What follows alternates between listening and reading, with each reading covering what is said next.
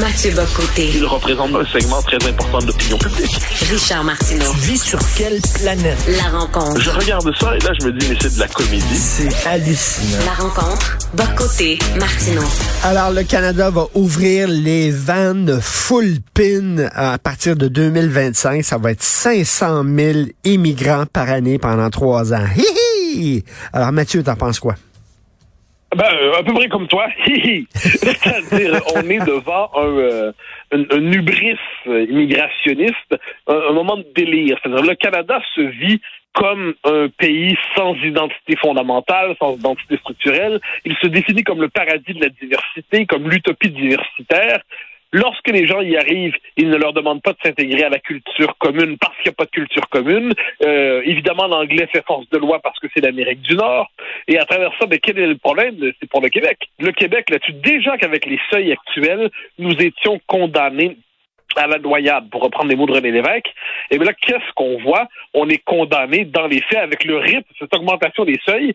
C'est à la fois la noyade, ensuite la perte de pouvoir politique du Québec dans la fédération si on ne s'adapte pas. Puis de toute façon, en passant, même si on augmente les seuils chez nous, c'est euh, ça sera jamais suffisant pour attraper le Canada.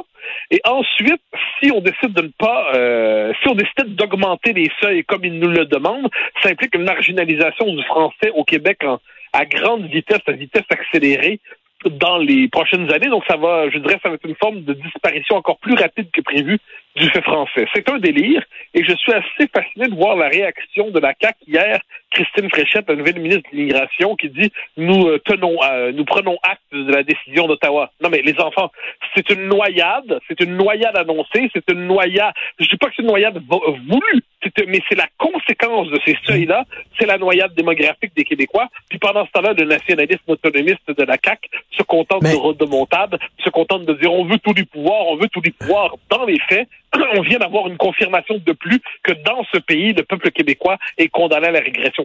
Et, et Ma- Mathieu, il y a quelques minutes, euh, François Legault était en mêlée de presse, justement. Il a répondu à une question concernant les nouveaux seuils d'immigration du Canada. On écoute ça. Déjà, à 400 000, euh, il y avait un problème. Donc, à 500 000, encore plus.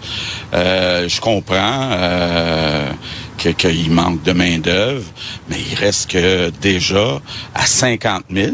Donc, ça donne euh, euh, à peine euh, 10% du 500 000.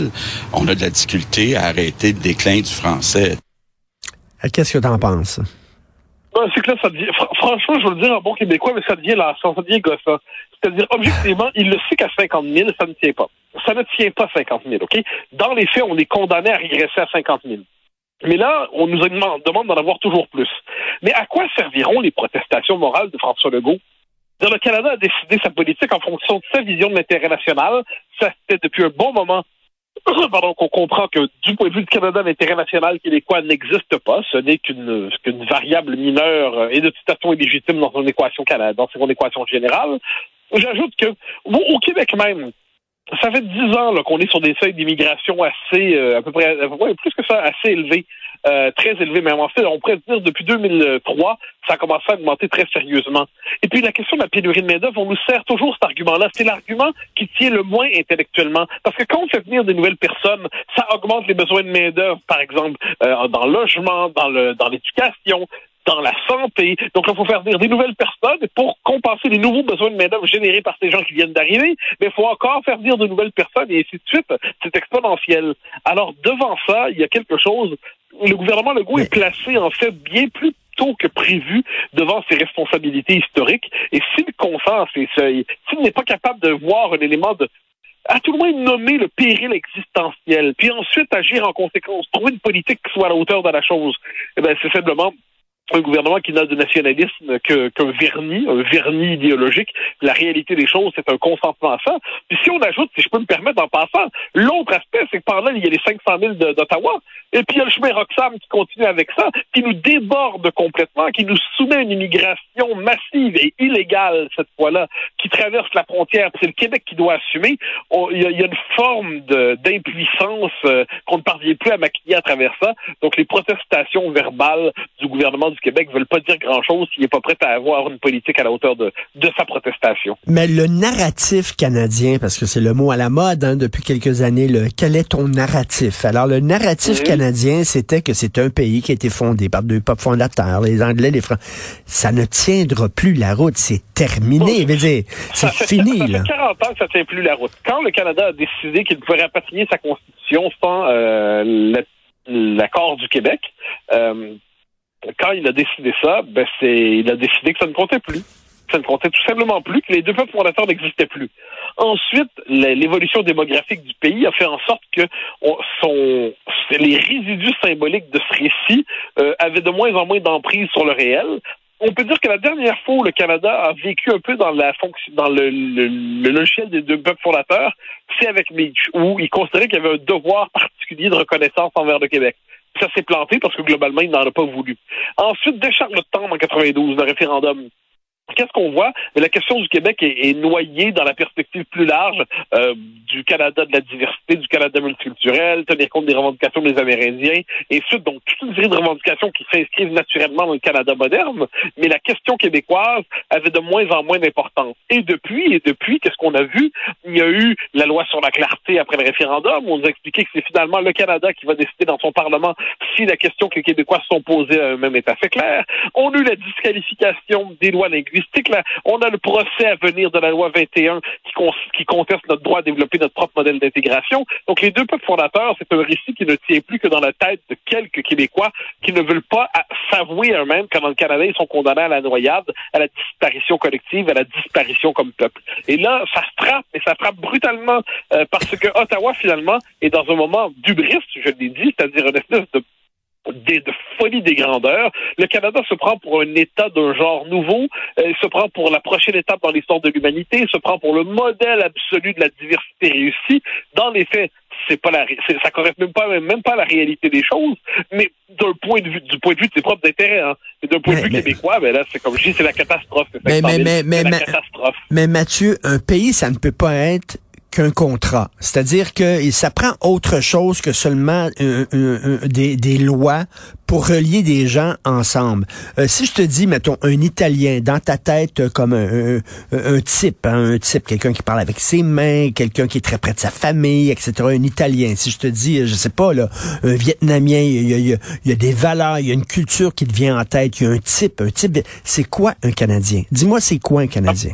Ben, alors, il y, a- deux possibilités. hein. C'est-à-dire que soit, eh bien, c'est Zunera Ishak. Zunera Ishak, c'est celle qui a fait son serment de citoyenneté en ICAB et qu'on a présenté en 2015 comme un symbole de l'identité canadienne parce qu'elle représenterait l'ouverture aux minorités et la possibilité pour une femme de se vêtir comme elle veut au Canada. Hein, à partir de là, le Canada a fait du ICAB un symboles d'affirmation. Ou c'est Justin Trudeau, c'est-à-dire un Québécois devenu Canadien euh, qui, euh, qui, anglais, qui finalement pense plus en pense en anglais plutôt qu'en français, qui donne des prénoms anglais à ses enfants, qui considère que le Canada est un pays post-national, multiculturel, diversitaire. Et, finalement, qu'est-ce que c'est, euh, Justin Trudeau? C'est le mot canadiensis comme il y a eu le mot soviéticus. Mais sur le fond des choses, le Canada est un pays sans identité substantielle. Un Québécois, ça existe. Ça, faut pas l'oublier. Il existe un type culturel québécois. Soit, globalement, c'est un coureur des bois, c'est Roy Dupuis d'un filles de Calette, si on a encore le droit de le mentionner. Soit c'est la figure du. Ça, c'est la figure. Il y a une figure typique du Québécois. Il y a une figure typique du Français. Il y a une figure typique du Suédois. Mais- mais- y mais Mathieu, Mathieu, je te dirais même- Il n'y en a pas du Canada. Je te dirais même, il y a une figure de l'Albertain. L'Albertain, je l'ai en tête. Le, la, la- la- la personne de Colombie-Britannique, un petit peu, un petit peu plus hippie, un petit peu plus, tu sais, on, on les voit là. La, la, la Terre-Neuve, je suis à Ah ouais. Terre-Neuve. Il y a un type, mais il n'y a pas de type canadien. Ça n'existe pas, Non, le mais en fait, Canadien. c'est- un pays idéologique, ce n'est pas un pays culturel, ce n'est pas un pays identitaire, ce n'est pas un pays enraciné, enraciné dans une identité historique forte, c'est un laboratoire idéologique. C'est Oui. un modèle qui prétend s'appliquer à la Terre entière. C'est le laboratoire de la prochaine étape dans l'histoire de l'humanité. Et là, tout ça, comme je dis, si le Canada décide d'avoir ce modèle-là pour lui, grand bien lui fasse. Mais là, il nous entraîne dans son délire et nous allons être les premiers à en payer le prix. Et je suis révolté, bien franchement, de voir que notre classe politique soit à ce point euh, à ce point discrète. Le seul, puis je dis pas ça parce que je trouve que parce qu'il est souverainiste, mais le seul à avoir eu du courage là-dedans, c'est Paul Saint-Pierre Plamondon qui a fait deux tweets hier. Il a parlé de l'idéologie ultra-immigrationniste du Canada. Il a aussi parlé du fait, il a évoqué le fait de notre noyade, pour reprendre les mots de René Lévesque. Mais ça, il a osé le nommer. Pendant ce temps-là, la CAQ gère tranquillement notre décroissance nationale en faisant semblant d'être dans le nationalisme d'affirmation. Il y a quelque chose là-dedans qui devient un peu à la fois exaspérant et pathétique. Écoute, euh, tu parlais de laboratoire, mais c'est ça, hein, c'est ça. C'est comme si euh, euh, Justin Trudeau était un savant fou et le pays, c'est le Canada, était son laboratoire et il dit je vais, je vais, en, je vais, je vais créer avec mes éprouvettes et tout ça un nouveau pays, le premier pays transnational au monde. On est, on est, c'est une expérience qu'il est en train de faire. C'est ce que voulait le père. Le père va dire devant le Congrès américain en 77, si je ne me trompe pas, que l'indépendance du Québec serait un crime contre l'histoire, un crime contre l'humanité, un crime contre l'histoire de l'humanité. Pourquoi? Parce que ça viendrait invalider le rêve canadien qui est de prouver que plusieurs peuples peuvent cohabiter dans un même espace sans qu'aucun d'entre eux ne soit souverain. Soit en passant, c'est faux. Ce sont les Canadiens anglais qui sont souverains au Canada à ce moment-là. Ensuite, maintenant, le rêve canadien, c'est cette idée justement d'avoir une forme de diversité autoréférentielle, mais où les peuples fondateurs du pays ne sont plus que des communautés parmi d'autres dans ce vaste ensemble. Et quand les peuples fondateurs du pays, notamment le peuple québécois, rappellent qu'il n'est pas qu'une communauté parmi d'autres dans le vaste ensemble, on l'accuse, on l'accuse, dis-je, de suprémacisme ethnique et racial. Bon, mais là, c'est quoi la... À quel moment, moi, il y a des moments, je, suis rarement désespéré dans la vie. Mais là, franchement, je me sais, à quel moment ils vont comprendre? À, quel moment la classe politique va se dire, ouais, là, là, ça ne tient plus. Là, là, ça fonctionne plus. Mais non. Mais non, mais non. Donc là, on retrouve, comme je dis, c'est le, le, pacte canadien. Soit on augmente nos seuils d'immigration pour conserver notre poids politique dans la fédération, mais alors là, ça implique d'avoir une régression accélérée du français au Québec. Soit on maintient nos seuils en ce moment, puis on les baisse, en fait, ce qu'on devrait faire pour sauver le français, mais c'est implique notre marginalisation politique dans la fédération. Euh, c'est c'est pourtant simple à comprendre et que nos élites, qui sont quand même pas une bande de, de, de cabochons euh, qui ont rien dans la tête, qu'ils ne le comprennent pas, c'est pas qu'ils ne sont pas capables de le comprendre, qu'ils ne veulent pas le comprendre. Parce que si vous voulez le comprendre, ils seront d'en tirer des conséquences. Je, vais te rendre encore plus déprimé que ça, c'est que Justin Trudeau songeait à partir, à quitter, et là, Poiliev est arrivé à la tête du Parti conservateur, et là, ça a euh, Justin en disant, ben là, je vais me coltailler avec euh, Poiliev parce que ça va être vraiment un clash idéologique. Il revient, il a des chances de gagner puis d'être là encore plus longtemps, de pouvoir continuer encore son expérience.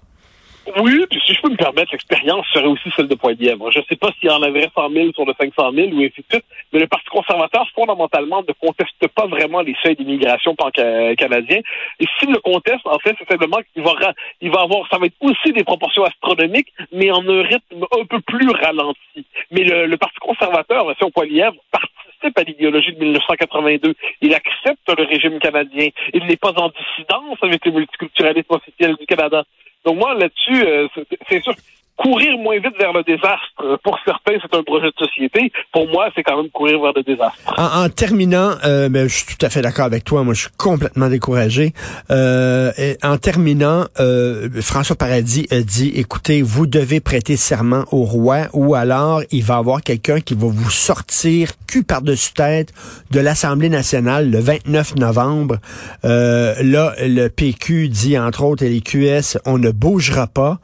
Donc, on s'attend à quoi pour le 29 novembre? Qu'est-ce qui va se passer? simplement, moi, là-dedans, François Paradis n'était pas destiné à passer à l'histoire. Bon, ça, pas mais, il va, il, va, il va finalement passer à l'histoire pour une décision minable, pour le, le dernier gardien acharné de la présence de Charles III dans nos institutions et de la relique coloniale britannique. Cet homme vient de s'inscrire à l'histoire sous le signe du ridicule.